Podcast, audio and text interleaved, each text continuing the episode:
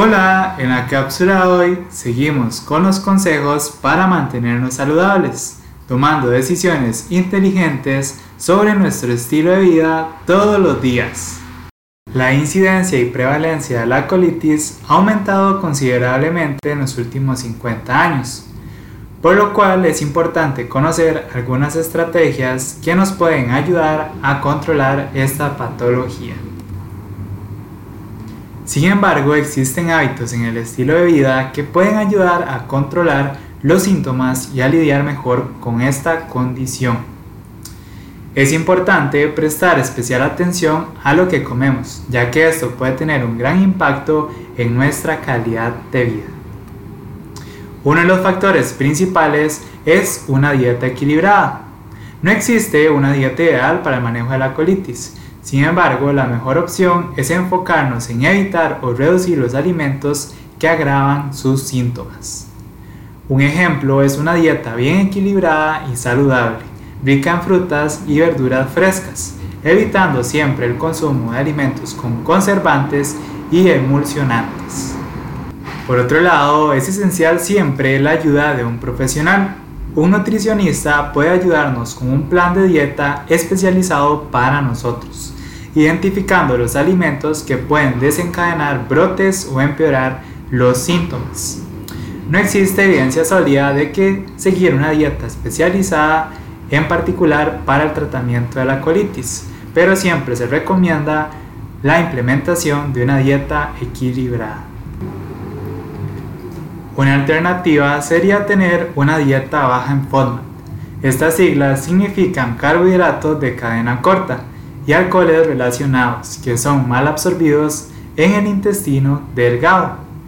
Esto principalmente si nosotros tenemos la enfermedad inflamatoria intestinal o también síndrome del intestino irritable.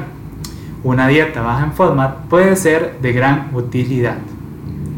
Consumir alimentos ricos en FODMAP tiene un mayor riesgo de problemas como diarrea, hinchazón, dolor abdominal y flatulencias.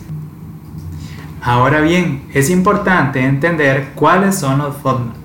Uno de ellos son los disacáridos, como la lactosa, la cual encontramos en la leche y otros productos lácteos. También tenemos los monosacáridos, como la fructosa, la cual podemos encontrar en frutas como las manzanas, o también la podemos encontrar en la miel. Otros serían los oligosacáridos, como fructanos, los cuales lo encontramos en el trigo, las cebollas, el ajo y otro tipo de vegetales. Y los galactanos, que se encuentran comúnmente en los frijoles, las lentejas y la soya. Por último tenemos los polioles, como sorbitol y manitol, que se encuentran en algunas frutas, verduras y endulcorantes artificiales.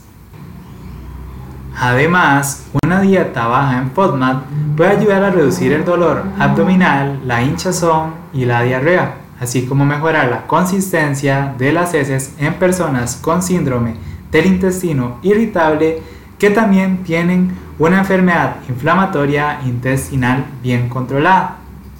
Es siempre importante consultar con nuestro médico de confianza y con un nutricionista sobre cómo la reducción de FODMAP puede encajar en nuestro plan dietético. Por último, vamos a hablar acerca del papel del ejercicio. Este nos puede ayudar a reducir el riesgo de cáncer de colon, una complicación de la colitis ulcerosa, pues estimula las contracciones intestinales y ayuda a que los alimentos pasen a través del sistema digestivo de manera más eficiente. Y nos vemos en una próxima cápsula informativa para estar mejor cada día.